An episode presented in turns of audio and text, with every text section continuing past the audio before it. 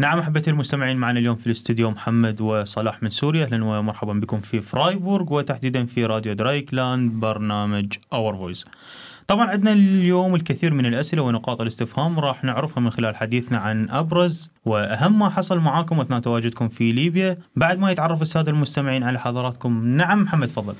مرحبا بك أستاذ علي و... وكتير أنا بشكركم على استضافتنا ب... بإذاعة درايكلاند وببرنامج Our Voice بشكركم كتير على الاستضافة اللطيفة وبتمنى إنه ننقل الخبر اليقين والمعلومات الصحيحة لكل الناس اللي حابة تعرف المعلومة الدقيقة بما يخص السفر من ليبيا إلى أوروبا. ومعي أيضا صلاح مرحبا بك صلاح. أهلا أستاذ علي مرحبا بك وجميع مستمعي راديو درايكلاند برنامج Our Voice شكرا لكم على استضافتكم الجميلة والرائعة. أنا صلاح الجاهد من محافظ من سوريا من محافظة حما. شرفت في في هالبرنامج الرائع وفي هالاستوديو الجميل. نعم محمد بعد هذا المشوار والطريق الصعب طبعا أبدأ معك من حيث ما ترككم سوريا أو بالأحرى. حدثني عن هذه الرحلة الصعبة المليئة بالمخاطرات. بالبداية أنا أنا اسمي محمد موسى. كنت بسوريا أعمل مدرس لغة إنجليزية ومدرب تنمية بشرية وإلي شوية هواية بمجال التمثيل والإخراج. بلشت من طلعت من تركيا من سوريا نحو تركيا وبلشت الرحلة من هون يعني. أه تركنا تركيا لأنه كنا ضحية للنصب والاحتيال الموجود من قبل المهربين وتجار البشر الموجودين بتركيا. طبعا حاصرتنا الظروف والأوضاع الاقتصادية بالبلد فاضطرينا ننتقل على بلد تاني ونختبر أه طريق الهجرة منه اللي هو كان ليبيا كان مقصدنا. بليبيا نحن كنا متوقعين بالبداية إنه نحن رايحين على بلد عربي بلد عربي شقيق يعني بيدعم بيدعم محنتنا اللي نحن فيها كسوريين تعرضنا لحرب قاسية وشرسة لأكثر من 11 سنة. كنا متخيلين تماما إنه يوقفوا جنبنا ويساعدونا ويساندونا بمحنتنا هي ولكن على العكس تماما. آه على عكس اللي ربينا عليه من نحن وصغار إنه في وطن عربي في بلاد عربية لغة عربية واحدة. ولكن مع الأسف آه هذا الشيء تبين من خلال التجربه تبعنا بليبيا إنه كل بلد عربي هو وحدة جغرافية وحدة قومية بحد ذاتها تختلف تماما عن البلد الثاني آه نحن كنا لحالنا آه كمجتمع ليبي آه مجتمع جاهل آه متخلف تماما آه غير قادر على استيعاب الشخص الغريب الموجود ببلده. يعني نحن كنا مسميين بدل يعني كان المفروض كعربي ان أخي السوري أخوي السوري الفلسطيني إلى آخره. نحن لا بالعكس كان المصطلح اللي كانوا يطلقوا علينا نحن أجنبي.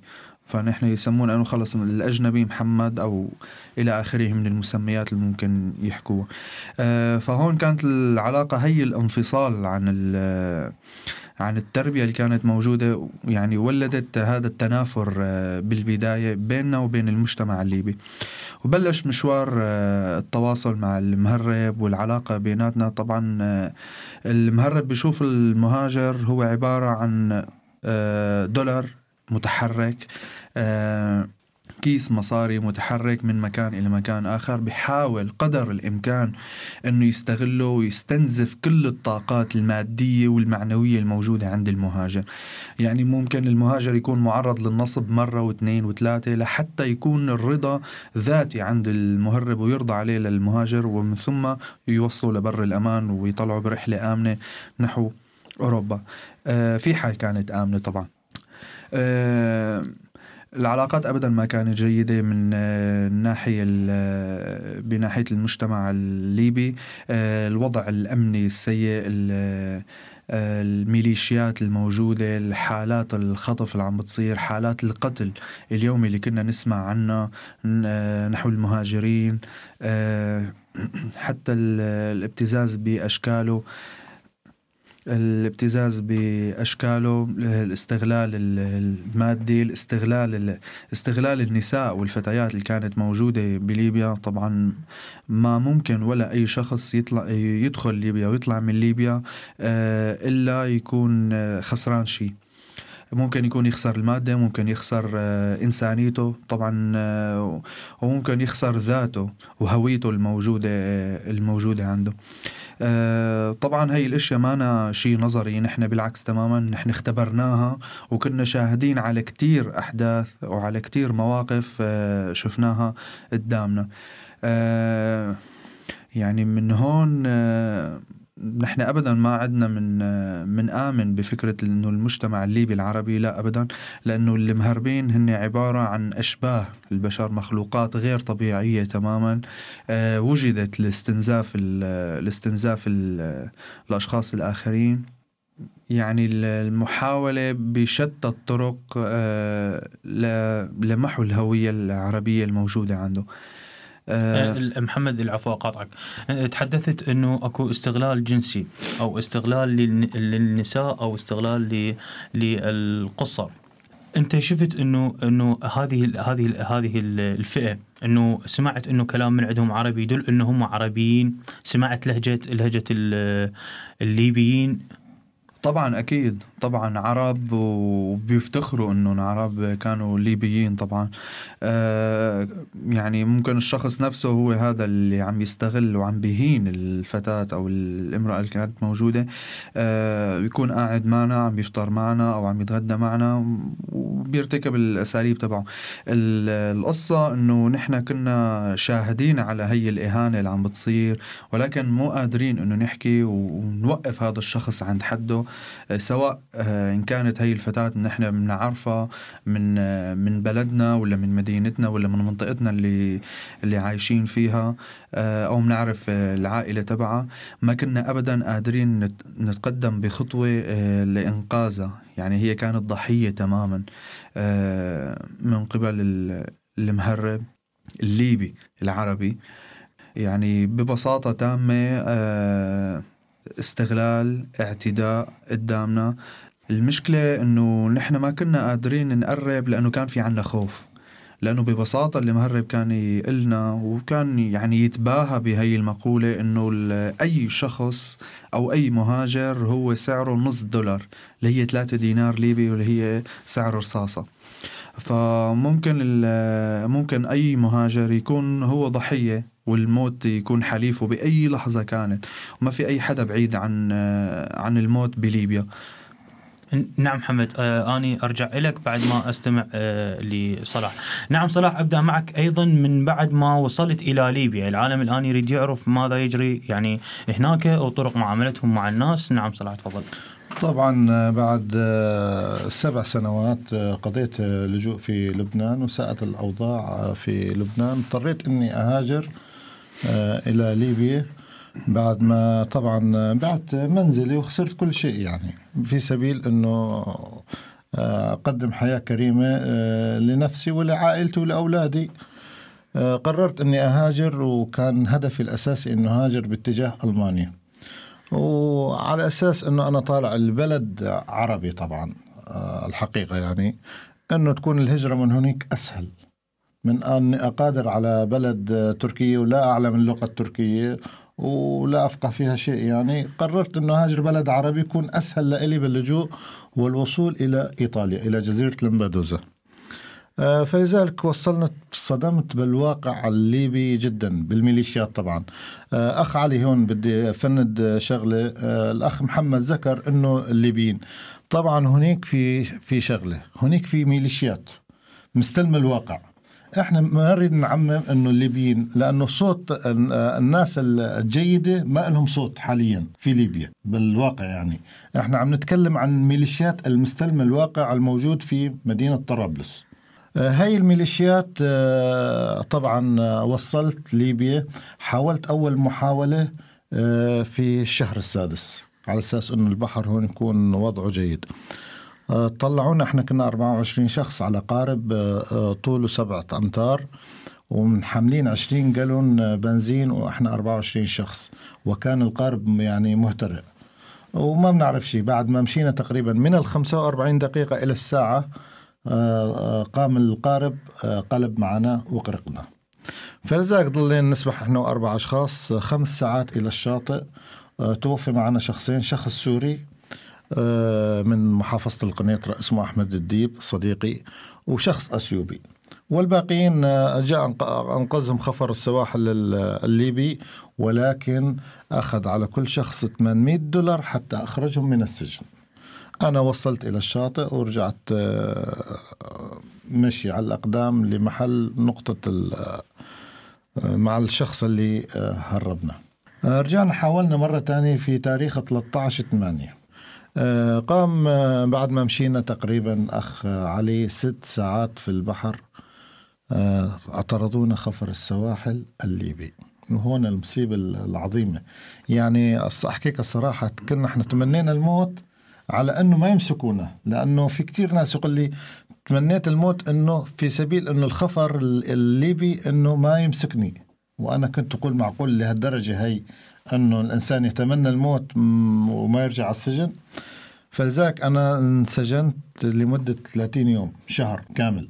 في أول ما وصلوا طبعا قاموا بإطلاق النار حول المركب ويعني ويتكلمون بألفاظ نابية. لا أستطيع أني ألفظها. حفاظا على الذوق العام لأنه إحنا في بلد حرية في بلد ديمقراطية ويحافظون على الذوق ما بدي أفوت بهالتفاصيل هي. آه، طبعا هن اخذ أول شيء التليفونات من أجل إنه ما حد يصور. العفو العفو صلاح أنا اقاطعك آه، السجن تعرف شنو اسمه؟ طبعا طبعا. آه تمام. أخذونا على السجن آه، سجن المايا 55 ورش فانة الموجود في الزاوية. دخلنا السجن طبعا قاموا بتفتيشنا بعد ما جردونا من ملابسنا كاملة. إحنا تفاجئنا يعني إحنا مش لا عاملين جرم أو جريمة أو أي عاملين أي شيء. كان هو هدفنا فقط أنه نوصل إلى بر الأمان إلى إيطاليا. آه هذا كان هدفنا فجردونا من كامل ملابسنا. بالكامل وتفتيشها. اللي وجدوا معاه دولار أو أو يورو أو أي شيء أو تليفون أو حتى حط سنسال أو حط خاتم في إيدك كله شالوه من عدنا تركونا فقط في ملابسنا آه، فقط. دخلنا إلى السجن تفاجأت إحنا في في هانجر. طوله تقريبا شيء 30 متر بعرض تقريبا 15 متر. متواجدين في أكثر من 300 شخص. كنا 80 سوري شخص. وكان في مصريين وكان في باكستانيين. الباكستانيين كان لهم ست أشهر. يعني أجسامهم من من من الجرب والأمراض ما بتعرف أشكالهم يعني من كثر الأمراض. وكان في تونسيين وكان في مغاربة. هذول أتذكرهم. آه طبعا بعد ما ضلينا آه 25 يوم كان في التفاوض أنه أطلع من السجن. لأصدقائي في ليبيا. آه، دفعوا لي 3000 دولار حتى استطعت آه، أخرج من السجن. هون لما آه، بدي يطالعوني لازم يطالعوني حتى أسترد من عافيتي لأنه إحنا آه، أخ علي ما كنا الأكل يعطونا يعني بدك تقول سحن أكل هو ما بيكفي لشخص واحد لازم نجلس عليه إحنا خمس أشخاص. والإنسان اللي يكون مريض لا ما ما, ما بيستطيع أن يقول أنا مريض لأنه إذا بتقول أنا مريض لما يطالعونك برا الباب بيضربوك حتى بتوقف على إجريك. في ناس ما بتستطيع توقف على إجريها. حتى إنه المي لا تصلح لشرب البهائم. مي آه، مي آه، فيها ملوحة لأنه السجن قريب على البحر من ميه بير يعني لدرجة يعني شيء مرعب. أنا أول مرة أشوف أسمع بالسجون وأسمع بمعتقلات ولكن ما توقعت أنه إنسان بيحاول في هدف أنه يطلع مهاجر أنه تكون جريمته وعقوبته قاسية لهالدرجة هي يعني. وطبعا هون لما دخلونا على السجن أخ علي طبعا ضرب في سياخ الحديد وفي هذه القساطر الصحية المواد التمديدات بيبي آر إحنا نقول لهم ما بعرف أنتم شو بتقولوا لي. طبعا هذا ضرب متواصل يعني عقوبة. أي إنسان يعمل مشاقبة بالهنجر عقوبة جماعية بفوت علينا بكسرونا آه، طلعت أنا قبل ما أطلع من الم... من داخل الهنجر خمسة أيام حطونا آه، نوزع أكل بين ما يجي ياخذونا الجماعة اللي بدي يخلصونا بالمصاري مشان أطلع من السجن. طبعا صرنا نوزع. تفاجأت إنه في غيرنا عشر هناجر. طبعا أنا كنت في هنجر في عنبر رقم خمسة في عشر هناجر. آه آه تبين لي إنه إحنا جالسين آه في آه نعتبره بفندق خمس نجوم على عبرة باقي الهناجر لأنه كان في عندنا شباك عرضه تقريبا شي مترين بمتر تهوئة. باقي الهناجر في منها لا يوجد إلها تهوئة. لا تصلح أنك تربي فيها بهائم. آه كان فيها أفارقة. طبعا من جميع الجنسيات الأفريقية. هي الأفارقة آه حمامات آه المي تجي في أوقات محددة. فرضا من الثمانية للساعة عشرة لازم تتحمم لازم تفوت على الحمام لازم ما في نظافة نهائيا. هي الشغلة. آه طبعا الضرب دائما هو عندهم يركزوا الضرب على جهة الرقبة والرأس والأسنان. دائما وأبدا. ما عندهم رحمة. ما في إنه ضرب على الظهر أو على الإيد أو على الإجر لا. وضرب على الأيادي بالحديد. العفو أستاذ صلاح أنا أقاطعك. إنه أنت لما دخلت هذا السجن إنه شاهدت أكثر من جنسيات الجنسيه الأفغانية وبقية الجنسيات. طبعا. نعم آه طبعا أنا شاهدت في عندك آه عم أذكر لك من جميع الجنسيات في ليبيا. هذا السجن آه تقريبا عشر هناجر كل هنجر في هناجر فيها أكثر من 300 أو 350 آه شخص بالهنجر من جميع الجنسيات. طبعا مصري آه سوري آه باكستاني أفغاني أفقي أفريقي سوداني تشادي نيجيري. من ج... آه طبعا أفريقيا بشكل عام يعني ما, ما النيجر آه موجود من جميع الجنسيات. آه حتى يمنية واجهت أشخاص كانوا يم... أشخاص يمنية كان معنا أشخاص يمنية وتونسيين وحتى مغاربة يعني في السجن. يعني من جميع الجنسيات. تقريبا هذا السجن كان يحتوي أكثر من يعني ما بين 3500 شخص إلى 4500 معتقل فيه. ومعاملة سيئة وفي حصلت وفيات طبعا. أنا أكد أن حصلت وفيات على إيد هي الميليشيات لأنه المستلمين السجن دائما في حالة سكر وفي حالة شرب من الحشيشة. يعني هاي المخدرات وال... لأنهم ميليشيا صعب إنك تتفاهم معهم ما فيك تتكلم يعني تخيل واحد إنسان مريض ما في يقول أنا مريض ما فيك يعني أنا شفت حالات شخص يعني عم عم يموت يعني وصلت لدرجة الموت يعني حتى يشيلوه أو يسعفوه أو ياخذوه على المستشفى. نعم أستاذ صلاح قبل البرنامج حدثتني انه انه إنه حتى أكو قتل ويرمون في البحر. طبعا في شخص مصري من المنوفيه والصراحة أنا حاولت إني أضل حافظ اسمه ولكن أنا يعني تعرضت لصدمة القرق وصدمة السجن. وصراحة لما إحنا طلعنا بالبحر كان حتى وصلت بر الأمان. كان الموج عالي متر ونص يعني صارت عندي حالة نفسية من اليأس. طبعا هذا الشخص المصري حاول أنه يهرب. كان كاسر إيده متقصد أنه يكسر إيده. وأخذوه على على المستشفى حتى يجبروا له إياه فكر إنه يهرب من الشباك. رجعوه ضل يضربوه أمام زملائه. طبعا مش بالهنجر تبعي أنا بهنجر رقم ثمانية. لأنه بعد ما طلعت واجهت مصريين وقلت لهم بدي اسم الشخص لأن حاولت إني أنشره على الفيسبوك. والشباب المصريه طبعا قالوا لي إحنا نشرنا على الفيسبوك. الشخص من كثر الضرب صار يضربوه بالحديد بالرفش. البالة. حتى مات. يعني هذا الشاب المصري قال لي أخذوه على البحر ورموه بالبحر. إنه خلص. أخ علي أنا بدي أقول لك شغلة. بالنسبة للوضع الليبي. بالنسبة ما بيروح على ليبي إلا شخصين. شخص يا أما ميائس عن الحياة وظروف الحياة اللي فيها يا أما شخص بيكون عنده خلل عقلي.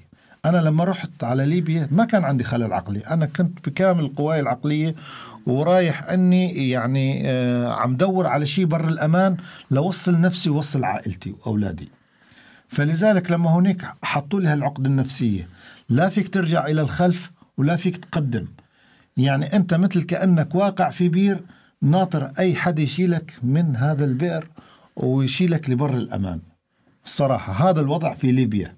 وأنا ما أنصح أي إنسان يسمعني اليوم أو وصل أنا بدي أوصل صوتي للمنظمات الحقوقية. أنا اليوم في بر الأمان أخ علي بعرف. وأنا طالع أتكلم على هالكلام آه، بدي أتكلم بهذا الكلام وبهالصفة هي لينقذوا باقي الناس. هذا السجن من عشر سجون في ليبيا في أكثر من 3500 معتقل يعانون الظلم. يعني آه، ينامون على الأرض بدون غطاء بدون أي شيء وكافة الأمراض موجودة فيه. هذا سجن من السجون. ما ذكرت لك عين زارة ما ذكرت لك سجن قوطة شعال ما ذك يعني في آه، بير الغنم. يعني أنا الصراحة ما ذكرت لك إياهم. هذول أنا ما فت عليهم في غيري فات عليهم وشاف هي الأحداث. ولو كل واحد يجي يكلمك على الأحداث اللي صارت تقول أنا ممكن أبسط إنسان. يعني عادي اللي صار معي في ناس صار معها حالات أكثر من هيك. يعني ما عاد فيك. فلذلك أنا غامرت وغامرت بحياتي. من أجل أني أوصل آه، لبر الأمان وأخرج من هالحالة النفسية اللي عشتها في ليبيا أخ علي نعم نعم آه، صلاح أني أنتقل إلى محمد. محمد آه، بعد بعد مغادرتك الأراضي الليبية وهذا مثل ما تحدثنا بالبداية الكم الهائل من المخاطرة بعد وصولك الأراضي الإيطالية أو أو بعد ركوبك أو بعد اتخاذك البحر كوسيلة للوصول ماذا حدث هناك يعني معاكم بالضبط؟ أنا بس بدي نوه ل... للفكرة لفكرة أساسية واللي هي الحالة اللي وصل إلى جميع المهاجرين أو جميع اللاجئين الموجودين ضمن ليبيا. آه، حالة الأمراض المتفشية بين المساجين أو مرحلة ما بعد السجون يعني ممكن أي شخص يتعالج أكثر من شهرين أو ثلاثة لحتى يتخلص من الجراثيم والفيروسات اللي أخذها من السجن ومع ذلك أحيانا ممكن ما ينجح العلاج. يعني وهي المسؤولية بتقع على عاتق على عاتق المفوضية العامة لشؤون اللاجئين ال UNHCR.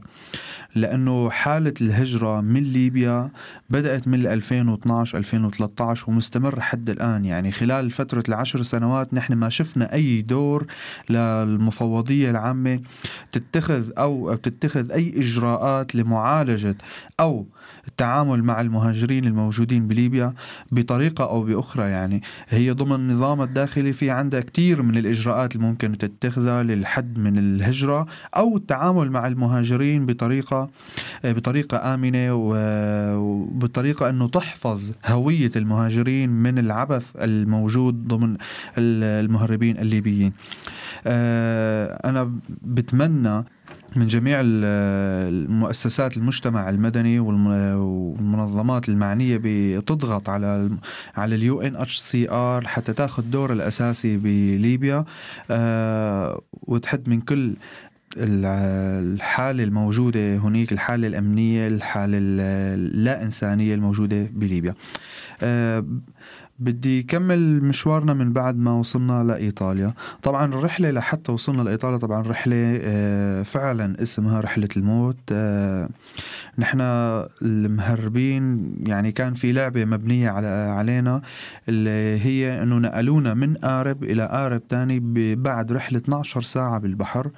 طبعا مخاطرة كتير كبيرة إنه يتم تنزيل 210 أشخاص من قارب إلى قارب تاني. تقريبا آه، فترة إنزال الأشخاص أخذت أكثر من ساعتين لحتى نزلنا على القارب الثاني القارب الثاني كان متهالك تماما آه، محركات تعبانة تعبانه آه وصغير. يعني نحن 210 أشخاص آه ما بنعرف كيف كنا قاعدين بالقارب نعم محمد محمد العفو أنا قاطعك. حدثني عن الآن أنت وصلت إلى آه إلى بر الأمان إلى إيطاليا. نحن خضنا الرحلة كلياتها ووصلنا آخر شيء للأراضي الإيطالية. طبعا خفر السواحل الإيطالي لما طلب الكابتن آه، طلب الإنقاذ آه، خفر السواحل الإيطالي إجوا تقريبا لعنا أكثر من ست بوارج ستة أو سبع بوارج تماما حتى أكون دقيق بالعدد. وإجوا لحتى ينقذوا الأشخاص الموجودين معنا. تمت حالة الإنقاذ والإسعاف للحالات الموجودة حالات الجفاف من كثر الإقياء اللي صار على القارب. لبعض الأشخاص. آه، أنقذونا أخذونا على الجزيرة. آه، طبعا اعتنوا فينا بالبداية سلموا الملابس سلموا الغذاء في أي حدا عنده مرض أي حدا عنده أي حالة صحية موجودة عنده. دائما العلاج موجود والأطباء مجهزين بكافة الأدوات للعلاج. الإيطاليين كان دورهم كتير إيجابي بالبداية معنا. وحتى تابعت هي الإيجابية لحد ما وصلنا لمرحلة البصمة اللي هن أقنعونا فيها الإيطاليين أنه هي بصمة دخول إيطاليا. أه حتى يعني كان من ضمن الفريق الإداري الموجود بالجزيرة بالإضافة للفريق الإغاثي واليونيسيف الموجودين كانوا لرعاية الأطفال على الجزيرة. أنا استفسرت منهم كلياتهم فكلياتهم آه، حكوا نفس الكلام أنه هي بصمة دخول إيطاليا وأي شخص بده يفوت آه، بده يدخل على جزيرة لامبادوزا مهما كانت هويته مهما كانت رتبته ومسؤوليته آه، في العالم حيبصم بالجزيرة. تحت هذا المسمى كل الناس ارتاحت نفسيا و... وأقدمت على البصم بإيطاليا لأنه كان في تهديد غير مباشر فينا نسميه أو عبارة منمقة كانوا يتبعوها الإيطاليين اللي هي بإمكانك تبصم هلأ مو حابب تبصم يعني بتضلك قاعد بالجزيرة. فهو هذا الخوف من أنه نحن نضل بالجزيرة يعني وهلأ أنا كمحمد أنا ضليت بليبيا سبع شهور وأنه ضل بالجزيرة كمان شهرين أو ثلاثة أو أربعة ما حالة أبدا. وبالتالي بصمنا مثلنا مثل غيرنا وتابعنا طريقنا. آه، تمت البصمة في إيطاليا في آه، في هذه الجزيرة. بجزيرة نعم لامبدوزا. نعم نعم محمد أني آه، أنتقل إلى صلاح. أستاذ صلاح حدثني بإيجاز آه، أو اشرح لي بالضبط ما جرى بينكم وبين الخفر السواحل الإيطالي. بعد وصولك طبعا. طبعا إحنا وصلنا بعد ما تهنا كمان في البحر أكثر من خمس ساعات. أجانا قارب تونسي قام بابلاغ الخفر السواحل الإيطالية. فعلا ما أخذ وقت ساعة كان عندنا الخفر يعني سرعة رهيبة كان موجود عندنا. طبعا أنا لما وصل الخفر يعني السواحل الإيطالية أحكيك صراحة كان على صدري جبل وخايف إنه يجيني خفر السواحل الليبي. بصراحة لأن كنت أتمنى الموت إنه ما يجي الخفر السواحل الليبي. لما صرنا عدهم على القارب إحنا كنا 141 شخص آه، جنسيات مختلفة باكستاني بنجلادشي سوري مصري وكان معنا اثنين قاصرين. آه، صراحة أنا هون ارتاحيت وصلت على الجزيرة صرت أرتاح أكثر يعني صار عندي شعور يعني الاستقبال اللي استقبلوني صراحة شعرت إنه في فرق كبير. يعني إنه وين كنت وين صرت بالمعاملة؟ يعني معاملة يعني عن جد لطيفة. يعني تصور أبسط شيء مجهزين الشاي. يعني حتى يعرفوا أن الشعب العربي يحب الشاي مجهزين الشاي. آه، طبيب ومجهزين كل شيء كل الوسائل الراحة. الإيطاليين. وصلنا على الجزيرة ما قصروا معنا بأي شيء. أعطونا ملابس أعطونا غذاء أعطونا كل شيء آه، فحص طبي وكل شيء. بس هون في أخ علي في عندنا مشكلة. هي البصمة الإيطالية. آه، سألنا قال هاي اسمها بصمة جنائية لازم تبصم. قلنا له يا أخي هن عم يقولوا أنه هاي البصمة بصمة لجوء. إحنا أنا حاب أن يكون لجوئي في ألمانيا. قال لازم تبصم إجباري ولا ما بتطلع عن الجزيرة. لأن في كان قبلنا في ناس قديمين لهم 15 يوم قال بدك تبصم كان عاملين آه احتجاج إنه إحنا ما نبصم. قالوا بتضلوا باركين ما بتخرجوا من الجزيرة حتى تبصموا هي شيء إجباري. لازم نسجل بياناتكم وكل شيء. بصمنا على هالأساس وإحنا يعني نن إحنا المعنيين أو اللي يسمعوا الكلام اللي عم نتكلمه إذا ما بنعرف لحد الآن شو هي البصمة، إذا كانت بصمة لجوء أنا حاب إن يكون لجوئي في ألمانيا وليس في إيطاليا، ليس كرها في إيطاليا ولكن أنا حاب إني أبني مستقبلي في هذا البلد. نعم نعم عذرا على المقاطعة أستاذ صلاح يحكمنا يعني الوقت كما تعرف حضرتك.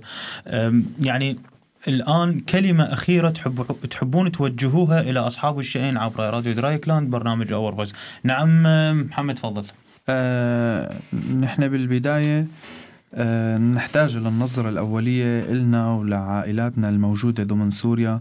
ونحن كتير آه في عنا قلق من موضوع البصمة الإيطالية لأنه نحن اخترنا بلد الديمقراطية بلد الحرية البلد اللي اعتنت واللي احتضنت الشعب السوري المشرد والمظلوم من 2011 حتى الآن آه، اللي اعتنت فيه اللي ثقفت الشعب السوري نظمت الشعب السوري وما زالت بإجراءاتها بإجراءاتها الممتازة بقوانين اللجوء تعتني آه، بكل فئات الشعب السوري وتحتضنه. آه، بنتمنى من الدولة الألمانية والحكومة الألمانية تأخذ بعين العطف المعاناة اللاجئ المنهك والمتعب والمرهق من أعباء السفر. وما يكون في أبدا حالة رفض من آه، حالة رفض للجوء بألمانيا. بنتمنى أنه نحن نكون من ضمن الأشخاص اللي رح رح نساعد بتطور الحالة والمجتمع الألماني أكثر ضمن خبراتنا ضمن كفاءاتنا الموجودة آه، وضمن الحالة الثقافية والتعليمية اللي وصلنا لها. آه، بنتمنى أنه ندمج بالمجتمع الألماني بحالة سريعة وبإمكانات أكبر من اللي نحن بنعتقد فيها. أنا كتير بحب إني أشكر الحكومة الألمانية على على على الشيء اللي عم بتقدم لنا إياه وعلى كل أنواع الدعم اللي عم بتقدم لنا إياه هون. وشكرا كتير على استضافتنا و وبنتمنى نكون عناصر فعالة بالمجتمع الألماني مندمجين تماما مع مع المجتمع و... وشكرا كثير لكم نعم محمد شكرا لك. أنت أنتقل إلى أستاذ صلاح. أستاذ صلاح كلمة أيضا توجهها مع مع محمد إلى Radio Dreyeckland برنامج Our Voice نعم تفضل. أول شيء أنا بحب أتشكر الشعب الألماني على استضافته كافة اللاجئين بدون تميز بدون تحيز. هاي حقيقة موجودة. وهذا الفكر موجود عندنا كشعوب عربية. أنا ما أتكلم بالسياسة أو حكومات ولكن صارت عندنا كفكرة كشعوب عربية أنه ألمانيا هي الدولة إحنا نعتبرها الأولى. طبعا بكل الأحوال الاتحاد الأوروبي كافة يحترم حقوق الإنسان ولكن نعتبر ألمانيا هي الرقم الأول والرقم الصعب في في حفاظ في الحفاظ على حقوق الإنسان وحرية الإنسان وتأمين سلامة الإنسان. أنا بس في عندي شغلة يعني أنا اليوم أب لست أطفال عندي عائلة. تركت تركت أولاد آه، عائلتي وتركت أولادي في سبيل إني أوصل لهالبلد وأوصل بخير وسلام بعد عناء سنة كاملة في ليبيا. من المحاولات والفشل. بالأخير وصلنا بس إحنا رايدين بعين العطف من الدولة ومن حكومته ومن القيمين على ملف اللجوء وملفي وملف الآخرين. طبعا أنا بتكلم بشكل عام. إنه إحنا يسرعون وضعنا بملف اللجوء ويسرعون الوضع لم الشمل العائلي وبالنسبة للبصمة التأكد من بصمتنا بإيطاليا إنه هذا الموضوع ياخذوه على محمل الجد. إحنا ما بصمنا بإيطاليا يعني رغبة منا ان البقاء في إيطاليا. إحنا حابين نكون في في ألمانيا بلد الإنسانية. حابين نكون أناس فعالين في هذا المجتمع حابين نندمج فيه وحابين نكون يعني آه، آه، نعتبره آه، بالنتيجة بلدنا نعتبره بلدنا ونكون على قدر المسؤولية في هذا البلد ونعيش في حياة كريمة. نعم وصلنا إلى ختام حلقة برنامجنا لهذا الأسبوع. شكرا لك صلاح شكرا لك محمد.